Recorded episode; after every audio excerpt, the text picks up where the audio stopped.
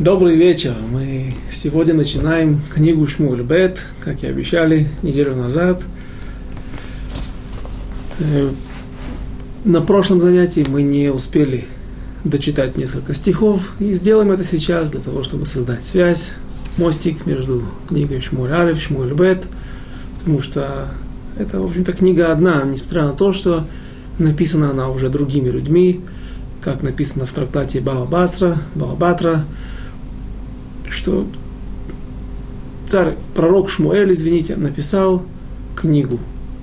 Шуфтим, книгу судей, книгу Шмуэль Алиф, чья первую ее часть, и до того момента, когда он умирает, и Мегилат Рут трактат, не трактат, а свиток Рут. И с того момента, когда он умер, дописали книгу Натан Ханави и Гада Хозе. Пророки, которые будут после пророка Шмуэля основными и главными пророками народа Израиля, которые будут помощниками царя Давида. О происхождении Гада Хозе есть интересное мнение, кто он был, есть мнение, но все в свое время. И сейчас мы находимся в тот момент, когда царь Шауль погибает на горах или на горе Гильбоа. В бою с филистимлянами, точно так, как ему предсказала Балат Ов, мама Авнера, сына Нера, точнее то, как сказал ей пророк, ему пророк Шмуэль, если ты завтра идешь на войну, он сказал, Махар Атау Банеха и ми, завтра ты и твои сыновья со мной, и Шмуэль ведет их на военнобой и падает смертью храбрых вместе со своими сыновьями. Можно прочесть последнюю 31 главу, она небольшая, всего 13 стихов, подряд без текста ивритского – а филистимляне воевали с израильтянами, и мужи израильские бежали от Плештим, и падали убитые на горе Гельбоа, и догнали филистимляне Шауля и сыновей его, и убили филистимляне Йонатана и Авинадава, и Малкишуа, сыновей Шауля. Э, сегодня есть эти горы на севере, эти горы находятся на севере Самарии, и между Самарией и там, где начинается Израильская долина, и там так, так эти горы называются. Малкишуа, Винадав, Йонатан. И война, стих, э, глава 31, стих 3, и война против Шауля стала жестокой, и разили его воины, стреляющие из лука, и он весьма устрашился стрельцов и сказал Шаулю оруженосцу своему, обнажи меч свой и закали меня им, а то придут эти необрезанные заколоть меня и будут издеваться надо мною. И э, тут мы очень долго разговаривали, говорили о том, какие же правила или есть ли такая Аллаха, которая разрешает покончить жизнь самоубийством, приводили разные мнения, и, в общем-то, остались в конце концов. Так я, мне показалось, что поскольку я не нашел консенсуса между мудрецами различных поколений, которые спорят, обвиняют друг друга в том, что они позволяют слишком много. Была история в жизни народа Израиля, когда крестоносцы приближались к одной из немецких прирейнских общин, и для того, чтобы детей этих не крестили, или не издевались над ними, не сделали из них или Аводозара, или заставили их служить Аводозара, воспитали как тем, кто поклоняется идолам, один рав э, решил резать детей, другой кричал на него, что ты убийца, и я говорю, что ты не правильно учишь эту Аллаху, нет такого разрешения. И если я прав, а не ты прав, то ты умрешь жуткой смертью, бамитам и шуна, и не прошло много времени, как этот Рав, который, против которого спорил другой, э, ему срывали с него кожу, и между кожей и телом засыпали песок, и э, а Акзерот, те постановления, на основании которых хотели крестить всех еврейских детей, обратить в веру другую, веру идолопоклон, идолов, идолопоклонников. Э, эти гзрот были отменены, и дети смогли бы жить. В общем, это судья очень непростая, так мы привели мнение, которое объясняет нам смысл поступка Шауля, почему он так поступил и почему его называют праведником и не осуждают его за это самоубийство. И с другой стороны, это объяснение не имеет отношения никакого к нашей, никакого к нашей жизни. Царь Шауль объясняет Ямшель Шломо, такой комментатор под названием, такая книга Ямшель Шломо на трактат Бава Кама из Вавилонского Талмуда. Он говорит, что это была орача, указание времени, то есть момент, который, в соответствии с которым человек решил, что сейчас есть такой судьбоносный момент или важный, э, только при стечении таких обстоятельств человек может так поступать. Какие же были обстоятельства в этот момент? Царь Шагуль боялся, что народ Израиля, который уже бросился бегством, разбегаться кто куда, кто в Заярдане, кто себе домой, э, люди могут испугаться, не испугаться, а наоборот, остановиться от бегства и вернуться спасать своего царя. Потому что царь это был всегда большой символ, и мы видим, что за ним всегда ходил народ, несмотря на то, что Шауль даже невооруженным глазом совершал какие-то преступления, какие-то отступления от законов, когда были вещи непонятные или граничили с, с был сафек, сомнение, можно ли так поступать или нет. Например, когда он на основании показания одного еврея, Доика Адуми, он решает уничтожить целый город Коаним и так далее. Тем не менее, люди шли за ним, верили в своего царя, и поэтому Шауль боялся, что они могут броситься в случае, если он попадет в руки филистимлян живьем, он, они могут броситься освобождать своего царя, и тогда в этом бою уже проигранном погибнут тысячи, десятки тысяч евреев, и этого он боялся и не хотел, поэтому предотвратить, чтобы предотвратить такую ситуацию, он решает покончить жизнь самоубийством. То есть было, иными словами, как мы сказали на прошлом занятии, тот, кто будет знать, что он из колена Бениамина, а это знать сегодня мы не можем. По самому распространенному мнению, есть мнение, что, которое говорит, что есть все, 10, все 12 колен сегодня в народе Израиля, только они присутствуют, кроме Иуды и Беньямина, присутствуют в маленьком количестве. Есть мнение, которое говорит, что 10 колен вернутся, их вернет Машиах. А сегодня оставшиеся евреи принадлежат колену Иуды, Беньямина и колено Леви, коины и левиты. Но знать этого никто не может точно, кто он, иудей или беньямин, например. Так вот, тот, кто будет из колена Бениамина, будет царем народа Израиля, и у него будет такая же ситуация, он будет в войне с врагами, идолопоклонниками, например, мусульмане не идолопоклонники. Поэтому э, война с мусульманами, с арабами, с современными филистимлянами, палестинцами, она уже не, не является... Мы не можем модель той войны из книги, с последней главы книги Шмуэль Алиф, перенести на нашу жизнь. Так вот, если все эти, ситуа- все эти обстоятельства будут такими же, тогда человек может пасть на свой меч или покончить жизнь другим способом, а покончить жизнь самоубийством. А иначе мы не можем учить Шмуля пример для нас, на нашу жизнь. И сказал Шуля оруженосцу, мы это уже прочли, обнажи меч свой, закали меня, но не согласился оруженосец его, ибо очень боялся. Киая Ире Меот. Маза Ире Меот, что такое? Он очень боялся. Кого боялся? Шауля. Боялся убить человека, пролить чужую кровь, проткнуть кого-то мечом? Конечно же, нет. Этот человек был такой же мужественный, такой же великий воин, как и Шауль. Не зря его взяли оруженосцем, иными словами, телохранителем.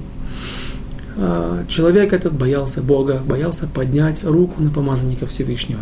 Сейчас он бросится сам на меч. В следующем стихе он закончит свою жизнь точно так же, как поступает и Шауль, но но подня... То есть он знает, что он также заканчивает свою жизнь. Бояться ему, кроме Всевышнего, нечего. И тем не менее он боится. Почему? Потому что он знает, на помазанника Всевышнего нельзя поднять руку и остаться чистым. Даже в этой ситуации, когда Шауль сам на свою голову навлек беды. Стих 4, конец 4 стиха, начало 5. «И взял Шауль меч свой, и пал на него, и увидел оруженосец его, что умер Шауль, и пал и он на свой меч, и умер вместе с ним. Так умер Шауль, и три сына его, и оруженосец его, и все люди его в тот день вместе. И когда увидели израильтяне те, что по ту сторону долины, и те, что за Ярденом, что побежали люди израильские, и что умерли Шауль и сыновья его, то оставили они города свои, и убежали, и пришли филистимля... филистимляне, и поселились в них. И было на следующий день, пришли филистимляне собирать убитых, и нашли Шауля и трех сыновей его, павших на горе Гильбоа. Горы Гильбоа, мы уже сегодня упомянули, находятся на севере Самарии, ближе к Иордану, то есть посередине, ближе к центру страны Израиля и на северо-востоке, скажем так.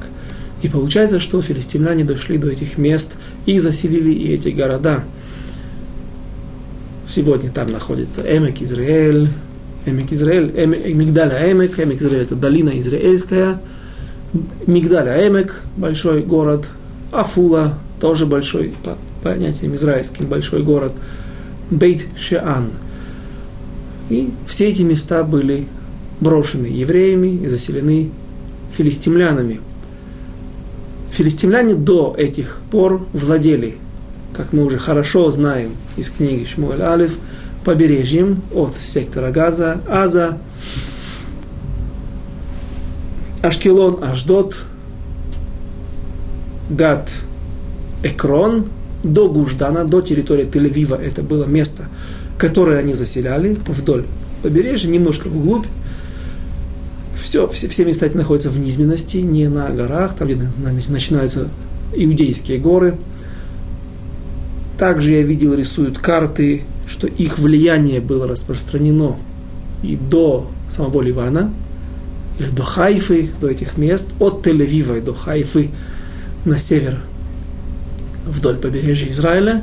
И теперь мы видим, что их влияние, их даже место проживания распространяется и вглубь Израиля, как буква Г идет, для вас покажем так, буква Г идет вдоль побережья, здесь море, здесь земля, вдоль побережья, и теперь они углубляются вплоть до реки Иордан, до озера Кинерет, тем самым также разрезая евреев, ведь колено Звулуна, колено Нафтали, Ашера, Дана, часть колена Дана и Сахар жили на, на севере и имели территории там, в Галилее, в части Ливана, голландские высоты также, в том числе и за Иордане. Теперь евреи разделены и в их глубь проникают филистимляне. То есть последствия этой войны были тяжелыми. Создается впервые положение, когда так распространяются далеко и вглубь филистимляне. И было на след... стих, стих 8. И было на следующий день, пришли филистимляне собирать убитых и нашли Шауля и трех сыновей его, павших на горе Гильбоа. И отсекли ему голову, и сняли с него оружие его, и послали по всей земле Плештим, филистимской, чтобы возвестить об этом в капищах идолов своих и в народе.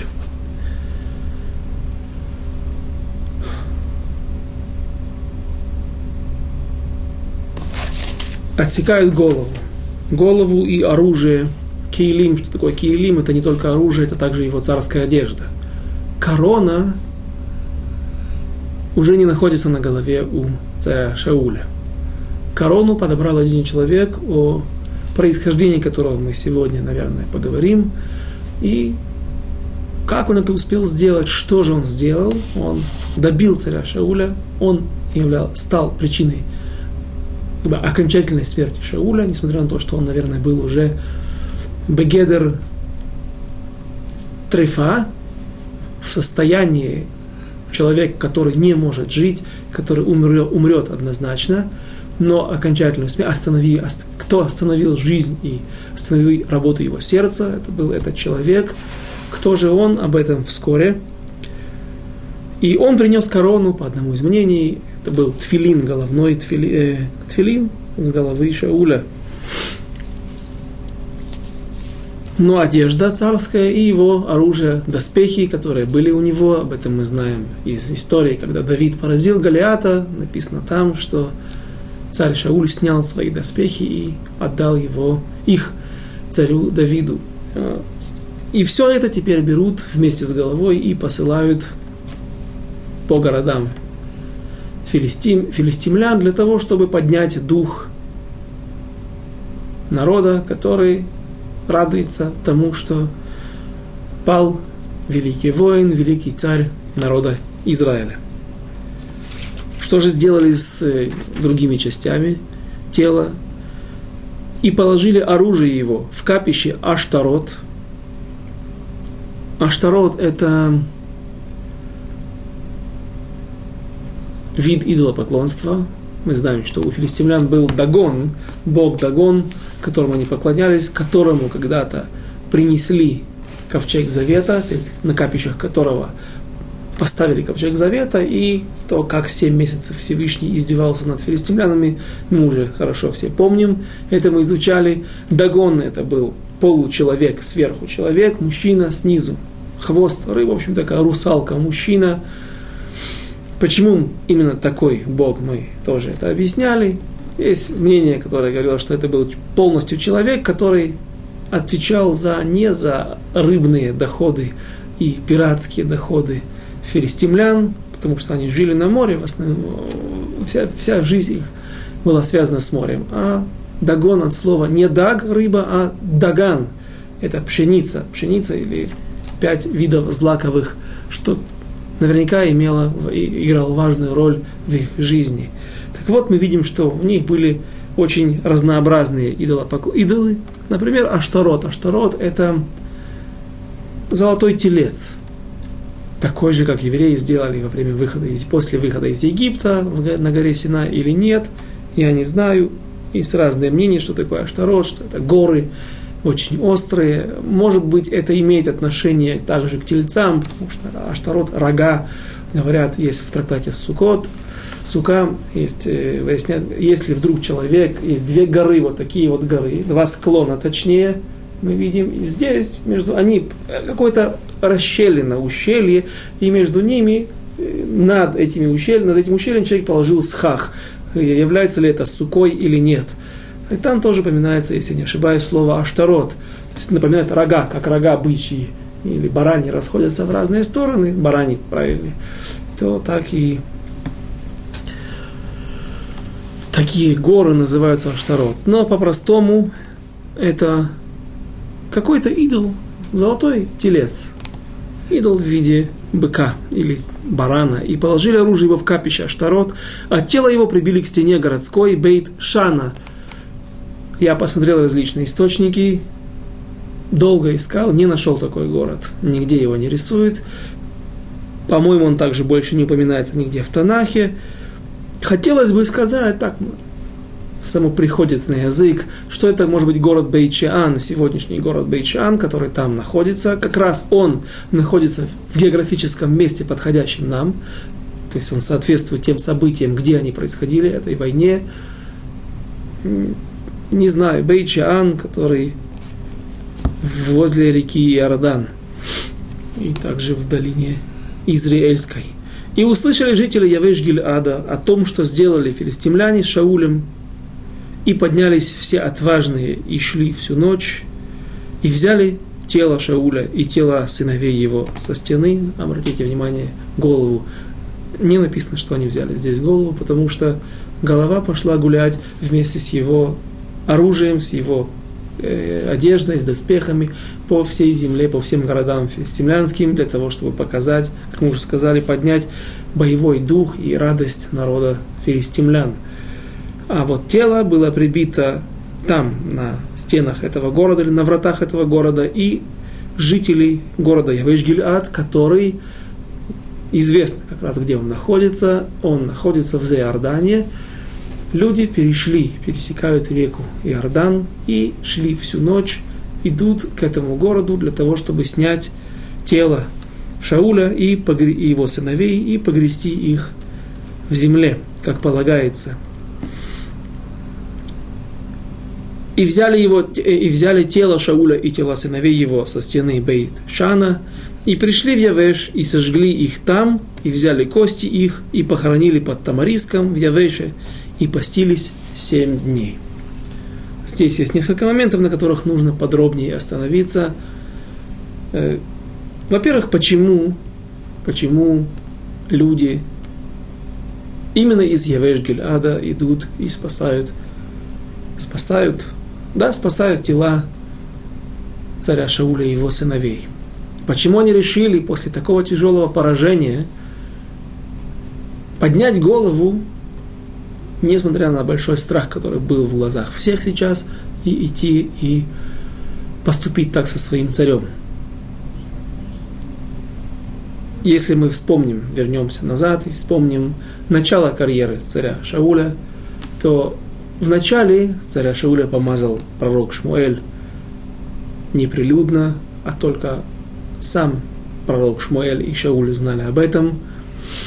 После этого устраиваются выборы, выборы путем Урим Ветумим, не народные выборы, перед которыми мы сейчас находимся.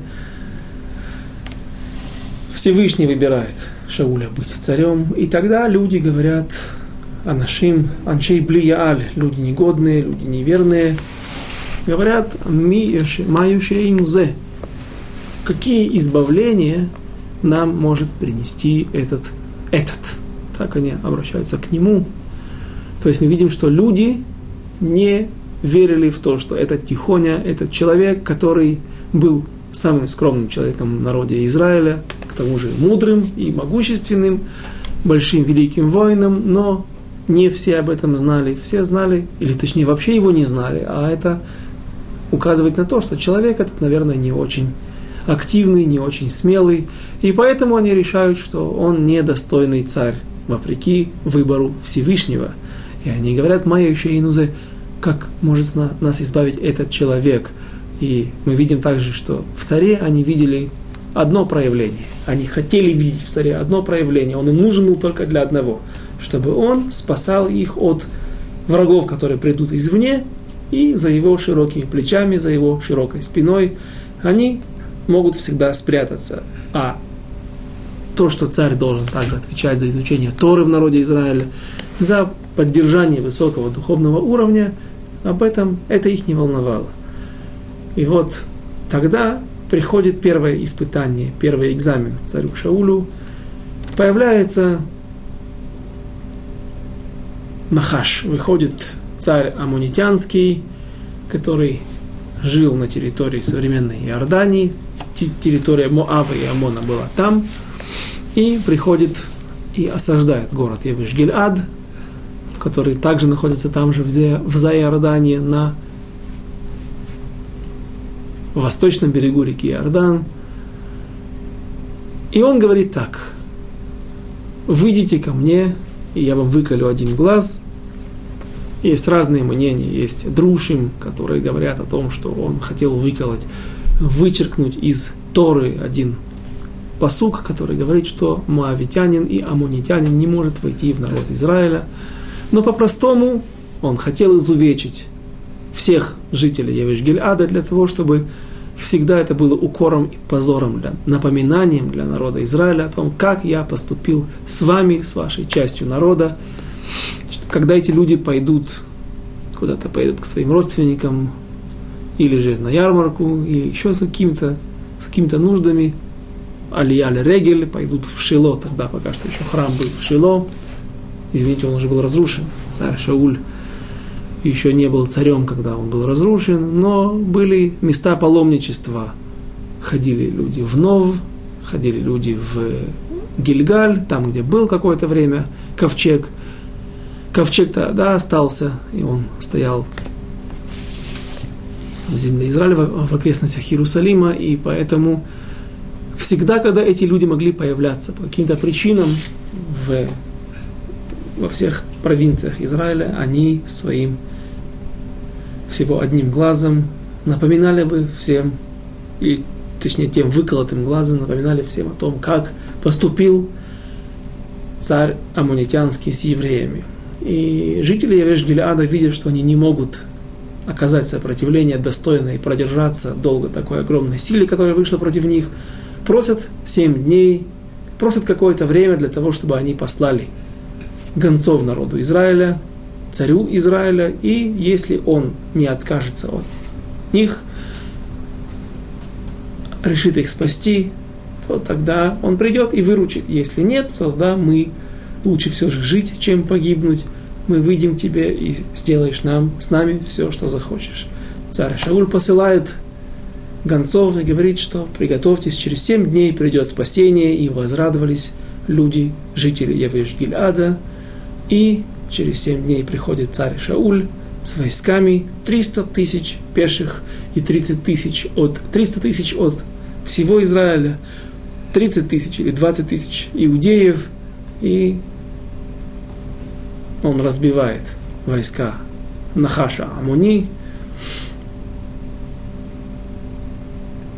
и спасает жителей Вешгиляда. И именно поэтому жители Явешгиляда сейчас, вопреки большой опасности, вопреки своим тем ощущениям, которые были у них сейчас после поражения, они, невзирая ни на что, идут всю ночь и написано только люди отважные. Не все люди осмелились пойти, только самые отважные идут всю ночь, поднимаются к городу Бейчан, снимают тела и возвращают их. Возвращаются с ними к себе в город Явеш-Гиль-Ад. Они вернули должное, вернули свой долг царю Шаулю. Что же они сделали с его телом? И поднялись все отважные, и взяли его тело,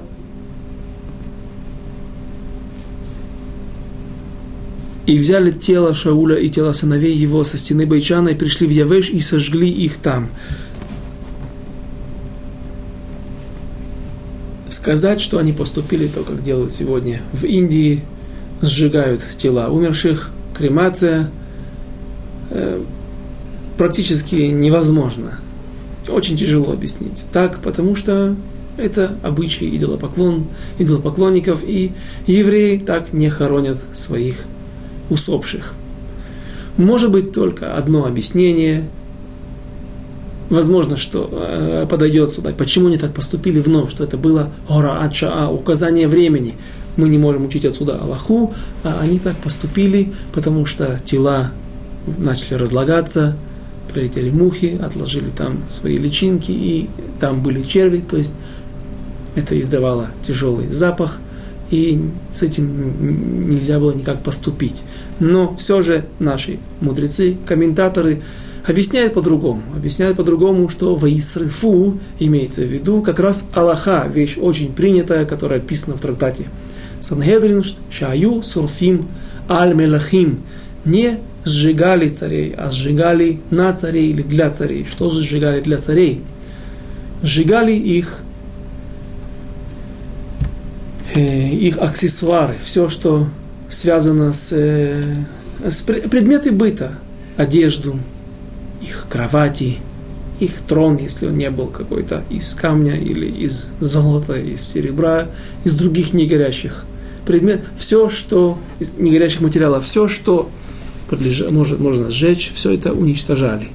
Лошадей, коня, коня царя, например, не убивали, потому что, ну, чем он провинился, если царь умер, так что теперь животное должно быть убито?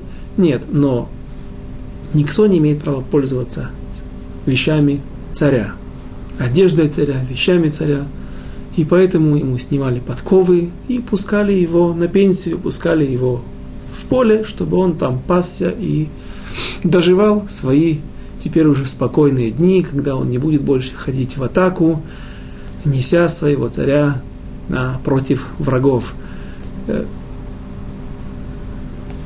это так, объяснение, которое само собой приходит сюда, потому что оно самое удачное, и оно больше подходит к еврейской Аллахе.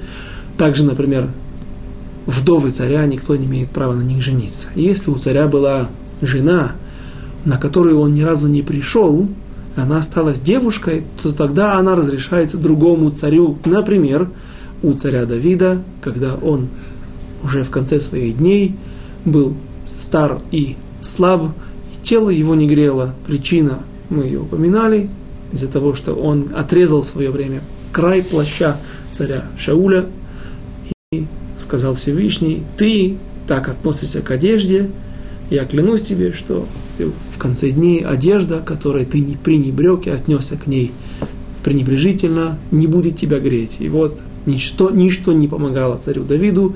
И нашли ему девушку, шунамитянку, которая работала ему как... Э, она его согревала, она могла быть с ним вместе, потому что его женили, ее выдали замуж за царя Давида, она была, могла быть с ним вместе, греть его своим теплом, но при этом царь Давид уже был стар и не пришел на нее ни разу. Так вот, шунамитянка разрешалась бы по Аллахе царю Соломону и его сыну, потому что она, несмотря на то, что была царь, женой царя Давида, но она осталась девушкой. Но насколько я, я даже эту тему немножко исследовал, и оказалось, что царь Соломон, конечно же, Шлома Мелех не взял эту девушку себе в жены, это все равно некрасиво. Поэтому, что таким образом, как мы объясним, и сожгли их там, сожгли все, что осталось, все приборы их, все, все приборы их быта, предметы их быта и одежда, если которые остались на них, а тела похоронили. еще одно мнение приводят, что это был процесс бальзамирования. Не бальзамирования, а то, как мумирование, то, как делали мумии, тела, опять же, по той, по той же причине, что тела уже разлагались, и тяжело их было нормально захоронить. Поэтому сарфу, что сарфу, сжигали какие-то очень резкие с резким запахом или с резким сильным дымом, который мог впитываться в тело погибших царя и его сыновей, и тем самым тело становилось, оно не могло быть подвержено влиянию червей, влиянию каких-то стихий, воздуха, разложения и, и так далее. То есть их просто бальзамировали, сжигая какие-то пахучие средства, специальные бальзамирующие средства, и после этого их захоронили. И в последний стих, и взяли их кости и похоронили под, там, под тамариском. Все-таки написано кости, да, как будто бы такой смысл такой, что все же сожгли их, все, что осталось, кости и, пра, и пепел, похоронили. И похоронили под тамариском в Явеше и постили семь дней. Почему они постились 7 дней? Весь город постился 7 дней в, в память о тех семи днях, которые они с трепетом, со страхом ждали избавления. Представьте себе, такой человек ждет, придет, не придет, придет, не придет, остается 7 дней, и человек ждет, что завтра, возможно, он лишится своего глаза. И, наконец-то, надежда оправдывает себя, и царь Шауль приходит с войсками и уничтожает врагов, приносит избавление. Теперь они в память о тех семи днях, которые они ждали царя Шауля, который он дал им семь дней надежды, теперь они принимают на себя пост семь дней, поститься о царе Шауле. Но это не Аллаха. То есть не всегда постятся семь дней после смерти царя. И теперь мы, закончив, окончательно закончив книгу Шмулялев, начинаем Шмуль первая глава, Ваиги, вновь язык, лашон, язык написано Ваиги, известно, что слово это указывает на, если, если, бы было, если бы было написано Вайгая, то что-то будет какое-то сейчас повествование, какой-то рассказ. Если воеги, то будет рассказ, тоже будет рассказ, но будет какая-то драма, какая-то трагедия. Воеги ахарей мот Шауль, Давид шав меакот это Амалек, Ваешев Давид бецикла, Ваешев Давид бецикла, Гьямим Шнайм. И было по смерти Шауля, возвратился Давид после того, как поразил Амаликитян, и пробыл Давид в Циклаге два дня. Несмотря на то, что Ямим обычно наши мудрецы, Ямим дни переводят как год, было, мы переводили это в первой главе, первой, да, в первой главе книги Шмуль Алиф, мы там объясняли это, что часто наши мудрецы объясняют Ямим это целый год, но здесь Ямим Штайм, здесь по-другому не получается объяснить, как два дня, потому что сразу же приходит с, этих, с этого поля, с поля, с поля битвы приходит беженец и рассказывает Давиду и его людям о том, что произошло. Еще раз. «И было по смерти Шауль возвратился Давид после того, как поразил Амаликитян, и пробыл Давид в Циклаге два дня». ויהי ביום השלישי, והנה איש בא מן המחנה, מעם שאול ובגדיו קרועים, והאדמה על ראשו. ויהי בבואו אל דוד, ויפול ארצה, וישתחו. И был на третий день пришел человек из стана Шауля, и одежда на нем разорвана, и прах на голове его, и когда пришел к Давиду, он пал на землю и поклонился. ויאמר לו דוד, אי מזה תבוא, ויאמר אליו ממחנה ישראל, нимлатути. И сказал ему Давид, откуда пришел ты? И сказал тот ему из стана израильск, израильского, спасся я бегством. Вайомер Элав Давид, Махая давал агетна לי, ויאמר אשר נס העם מן המלחמה, וגם הרבה נפל מן העם, וימותו, וגם שאול ויונתן בנו מתו. И сказал ему Давид, что случилось, прошу, расскажи мне. И рассказал тот, что народ бежал с поля битвы, и что многие из народа пали и умерли. И Шауль, и Йонатан, сын его, умерли. Мне кажется, что я приводил объяснение на прошлом уроке, почему погибли также сыновья Шауля, Шауль мы знаем за его грехи, за несколько его проступков. А почему же погибли Йонатан и сыновья Шауля, и народ? Мудрецы часто ищут объяснение таким трагедиям, в чем они были виноваты. Он объясняет, он, а мудрецы объясняют так, что люди были, участ... были соучастниками преступлений уничтожения города Нова, Коаним, коинов города Нова и за то, что они не протестовали, наверное, народ мог протестовать, наверное, сыновья царя Шауля могли протестовать, зная, что отец поступает не в соответствии с Аллахой, не в соответствии с законом, принимает решение убить людей на основании показаний одного человека. Это не является, еще раз повторю, свидетельством. И Ионатан также был участником этих событий. Он не убивал наверняка людей, но, как говорит Гмара в Вавилонском Талмуде, если бы Йонатан послал Давиду два, отослал Давида и принес ему всего две буханки хлеба, то всех этих несчастий не произошло бы, не был бы убит город Коинов, не был бы убит царь Шауль и не был бы и даже не погиб Доик Адуми. Ронит Радмия Улам Доик.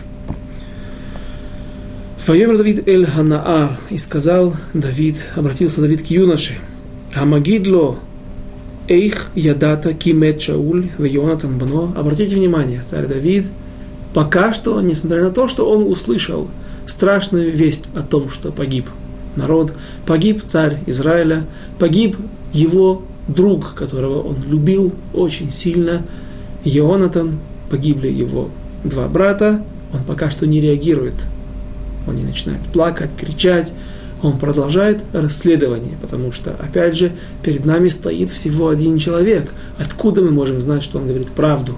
Только на показания двух людей мы можем полагаться окончательно. Но, разумеется, показаний, на, на основании показаний одного человека мы также можем принимать какие-то решения.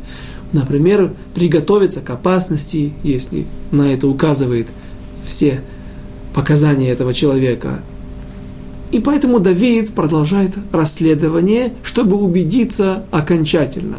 А как можно убедиться, как можно поверить одному человеку? Сейчас мы это попытаемся объяснить. Вайомера Наара Магид Ло Никра Никрейти Бехара Гильбоа Вегине Шауль Нишан Аль Ханито Вегине Гарехи Убалея Парашим Хидбику И сказал отрок рассказавший ему, случайно был я на горе Гельбоа, И вот Шауль опирается на копье свое. И тут колесницы и всадники настигли его. Тогда он оглянулся назад и, увидев меня, позвал меня. И сказал я, вот я. И сказал он мне, кто ты? А, извините, полетели дальше. Иврит, седьмой стих, «Ваифен ахарав в, в Ирени, элай, вайоймар, инени». И вот он обратился назад и посмотрел на меня и спросил меня, кто я, кто ты. И позвал меня, и я ответил, вот я.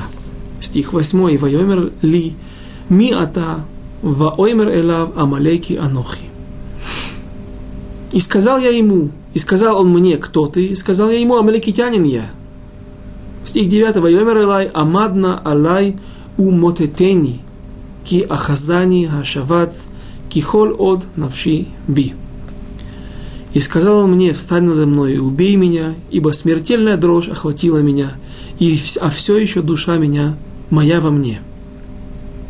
То есть царь Шауль все же смог встать и опереться на свое копье, несмотря на то, что он бросился на свой меч, все его внутренности уже пробиты, и он знает, что он не выживет. Но он боится, что какое-то еще время он протянет, и он боится, что эти необрезанные будут издеваться над ним, как мы это уже читали в конце 31 главы в книге Шмуэль Алиф. ואעמוד עליו ומטאתהו, כי ידעתי כי לא יחיה, אחרי נפלו, ויקח הנזר אשר על ראשו, ועץ עדה אשר על זרעו, זרעו ואביהם אל אדוני Гейна. И встал я над ним и добил его, ибо знал я, что он не будет жить после того, как пал он на свой меч, и взял я венец, бывший на голове его, и запястье, бывший на руке его, и принес их сюда к господину моему.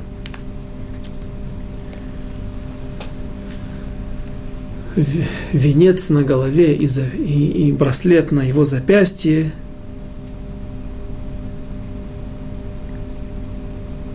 есть мудрецы наши, Хазаль, говорят, что это был головной и ручной тфилин, что Шауль пошел на войну, на последний свой бой в тфилине. Конечно, не лишено смысла и простой, прочти простой смысл, что это была корона царская. Для чего пришел этот юноша к Давиду? Рассказать ему о том, что произошло, вещи непонятные. Весь народ Израиля находится в состоянии бегства, в состоянии страха. Все ждут, что же теперь будет. Наверняка начались погромы, начались грабежи. Филистимляне ходят по израильским городам, грабят людей, нет власти, нет больше армии, которая может обороняться. И этому человеку больше нечем заняться, как прийти к Давиду, Тут сложный момент и интересный момент, и наши мудрецы очень много утруждаются для того, чтобы объяснить, что же здесь произошло и кто же был этот человек. Так вот, Раши, другие комментаторы говорят, что это был Дойка Адуми. Дойка Адуми, да, тот самый Дойка Адуми, который уговорил царя Шауля оставить животных, когда он уничтожал народ Амалеков и нарушить тем самым приказание царя, извините, э, пророка Шмуэля, что нельзя брать из животных. Есть, опять же, три мнения, что по Рамбаму животных можно брать обычно, амалекских не нужно их уничтожать, а только здесь пророк Шмуэль указал царю Шаулю выполнить это. Раши говорит, что всегда запрещено пользоваться животными, их нужно всегда уничтожить, как и сам народ амаликитян, а трофеи разрешаются в пользование. Рабейну Бахае и другие комментаторы, Меши Хохма, говорят, что все запрещено, ничего нельзя брать от амаликитян. Царь Шауль приносит, приводит животных обратно, и, как он там говорит, Ваяхмоль Гаам и пожалел народ, опять трактуют наши мудрецы, не только народ Израиля, не только израильтяне, а это был Дойка Думи. почему написано народ? Потому что он был настолько важной персоной, настолько важным человеком, он был величайшим мудрецом Торы, и он при этом обладал испорченными качествами характера и не работал над ними, это тоже очень сложно, но можно и нужно исправлять, и без этого прогресс в изучении Торы не может называться прогрессом полноценным, если человек параллельно этому не исправляет свои качества, и вот что получилось. Это тот дой, который подтолкнул Шауля к одному преступлению, из-за которого он лишился права быть царем и унаследовать свой трон своему сыну. Вот это, это тот дой, который все время пытался сделать Давида изгоем или гоем, если точнее, сделать его моавитянином. Это тот дойк, из-за которого на основании его клеветы, на основании его лашон ара был уничтожен город Куаним. И вот этот доек теперь, лишившись своего хозяина, своего патрона, царя Шауля, он знает, что теперь дорога к царствованию открыта царю Давиду, и он знает, что он будет царем. Теперь он пытается найти милость в его глазах, чтобы остаться жить, и не только остаться жить, потому что мы знаем, что Давид был человек не мстительный. Возможно, что он не искал бы его, не искал бы ему смерти, но он теперь, возможно, пытается сделать новую карьеру, как он был главой Бейздина, Верховного суда Сангедрина при дворе царя Шауля. Теперь, возможно, он будет и сможет продолжить себе дорогу быть главой Сангедрина и при царе Давиде. Поэтому он приносит корону. Кроме того, он рассказывает, что именно он добил главного врага Давида. Он, он все же до сих пор не понимает то, что Давид не тот человек, который ненавидит своих врагов. Он ненавидит только врагов Всевышнего. Но личных врагов, как, например, Шауль, который был его личный враг, и у, личных, у, Ша, у Шауля были личные проблемы с Давидом, Давид его не может ненавидеть. И этого, наверное, Дуэк до сих пор не знает и не может понять, и надеется, что таким поступком он найдет милость в глазах Давида и добьется цели. Это мнение проблемное, потому что сложно все-таки рассчитывать в такой ситуации на то, что он найдет милость в глазах Давида после тех несчастий, которые он принес народу Израиля и царю Шаулю, и царю Давиду. Безусловно, рассчитывать не на что.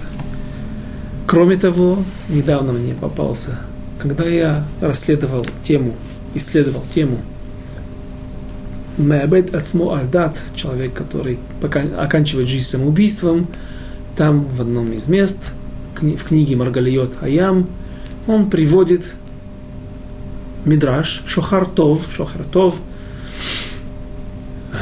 Аж, ошибочно, неважно, принято считать, что это Мидраш Теилим с таким названием Шохартов, Шохартоев. И в 120 капитуле, в 120 псалме Мидраш говорит о том, что три человека, нет у них части, в части в будущем мире, Ахитофель, один из них, Доег Адуми. Почему? Потому что покончил жизнь самоубийством. То есть мы знаем отсюда, из этого мидраша, что у нас есть противоречие тем комментаторам, которые пытаются сделать этого Гера, Амалеки, Доега Адуми. Это одно объяснение возможности его а, и противоречия мы привели. Теперь есть мнение, которое говорит, что это был сын Доега Адуми. А почему он был Амалекий? Опять же, разные мнения, что Дойга Думи был или же с каких-то приграничных территорий, или с территории Амалека, еврей, обычный еврей, часть, член народа Израиля, рожденный еврейкой, который просто жил в этих местах, и потом стали его так называть, как, извиняюсь, называют нас здесь в Израиле Русим. Потому что не все евреи, которые приехали из Советского Союза, они действительно русские, Русим. Большинство из них евреи. И при этом так называют американцы, русские и так далее. Э, поэтому так называли Дойга. Другое объяснение, что да, таки он был гером, человек, который пришел Гиюр, и он был или не евреем, пришедший с земли Амалека, или амаликитянином.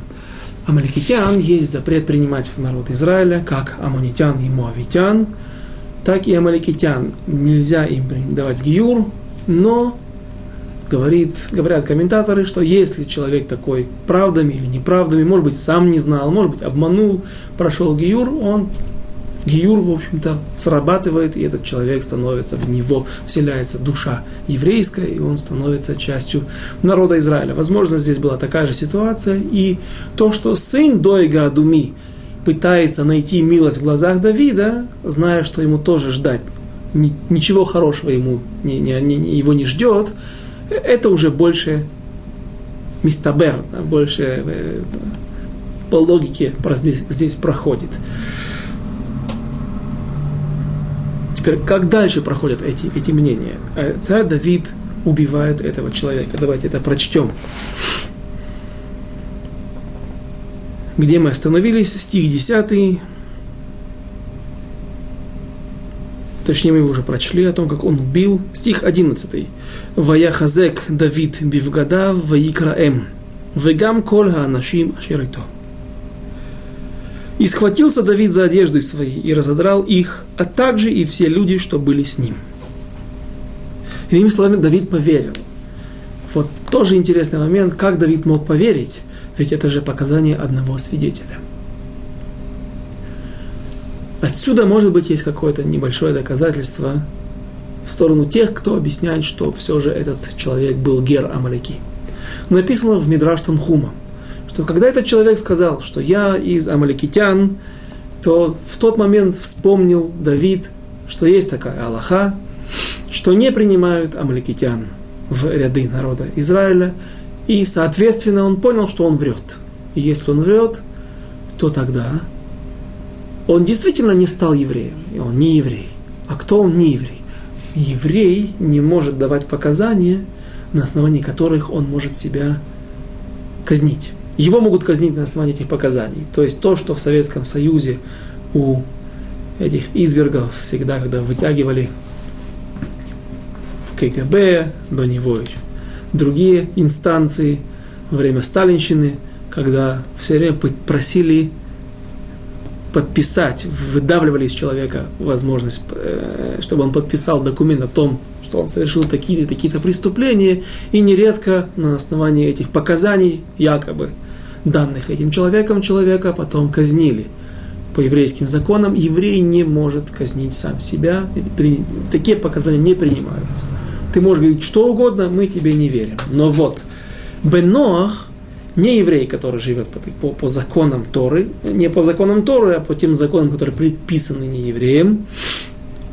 Семь заповедей сыновей Ноах, не 613, всего семь, но он, да, может быть казнен на основании его же показаний. Так когда Давид вспомнил, что этот человек, что есть такая Аллаха, которая говорит о том, что Амалека не принимает ряды Израиля, а стало быть, он не стал евреем, а стало быть, он является Бен Ноах, обычным неевреем, а соответственно можно принимать от него показания, тогда Давид верит ему. И на основании этого он разрывает одежды. И, кроме того, Бен Ноах, он убивается на основании своих показаний. Поэтому Давид и говорит,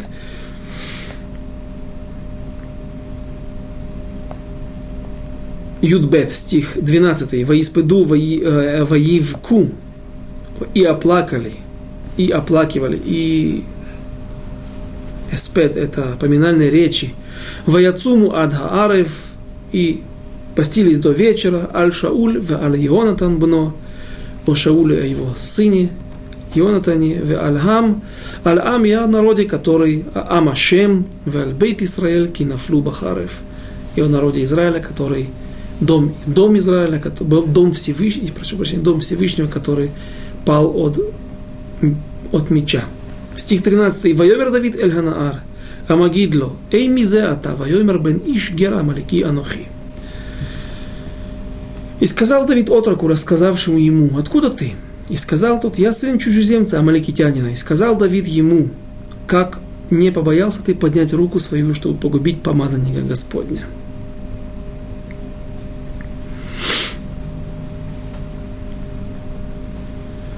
стих Тетвав. Вайкра Давид ле эхад меанеарим, вайомер гаш пгабо ваякегу ваямот. И сказал, и подозвал Давид одного из отроков и сказал, подойди и убей его. И тот убил его, и он умер.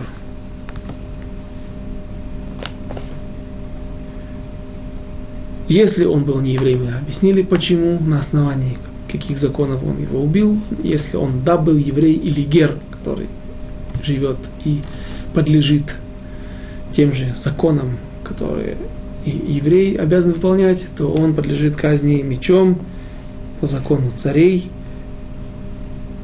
И за что? За то, что поднял руку на помазанника Всевышнего. То есть, если бы это была простая ситуация, когда человек убивает другого, который смертельно болен, здесь сложная ситуация, можно ли этого человека обвинить в убийстве. Трифа Аракти. Я убил человека, который через полчаса умер бы. Он фактически уже не живой. Э, здесь же царь Давид показывает всем своим соратникам, приспешникам, слово не самое лучшее, но мы знаем, что в рядах его отряда были разные люди. Люди, которые также их текст называет, э, микро, описание их называет аншей блиаль, люди негодные, люди неверные, недостойные. Поэтому о, Давид хочет показать, что на помазанника Всевышнего руку не поднимают. Не может человек убить помазанника Всевышнего и остаться чистым. Тем самым Давид показывает всем, что то есть он показывает личным примером и готовит себе карьеру царя, зная, он, он, он учит людей, показывает пример, как должны относиться к царю. То есть это не просто меркантильные, личные, какие-то мелочные заботы о том, что сейчас я вас научу, я вам покажу пример, как нужно себя вести ценой жизни этого несчастного человека. Это действительно такая Аллаха, такой закон. Или, как говорит Рамбам, это была орача, указание времени но Давид поступает, безусловно, правильно. И у нас остается немного времени. Стих ט״ז. ויאמר אליו דוד, דמך על ראשך, כי פיך ענה, בך לאמר אנכי, מתתי את משיח. Эт Машиях. И сказал ему Давид, кровь твоя да будет на голове твоей, ты сам виноват в своей смерти, ибо уста свои, твои свидетельствовали против тебя, когда ты сказал, я убил помазанника Господня. На этом мы закончим наш сегодняшний урок. А следующий урок мы начнем с того, как Давид плачет. Песнь, точнее, это не песня, а кина, плач, как он оплакивает Давида, э, извините, царя Шауля и его сыновей, и как много глубокого смысла в этих стихах, и о том, как теперь, какой становится жизнь Давида, как он приходит в Хеврон, его воцаряют на трон, пока что колено Иуды, и все это Байзраташем на следующем уроке. До свидания, до следующих встреч через неделю.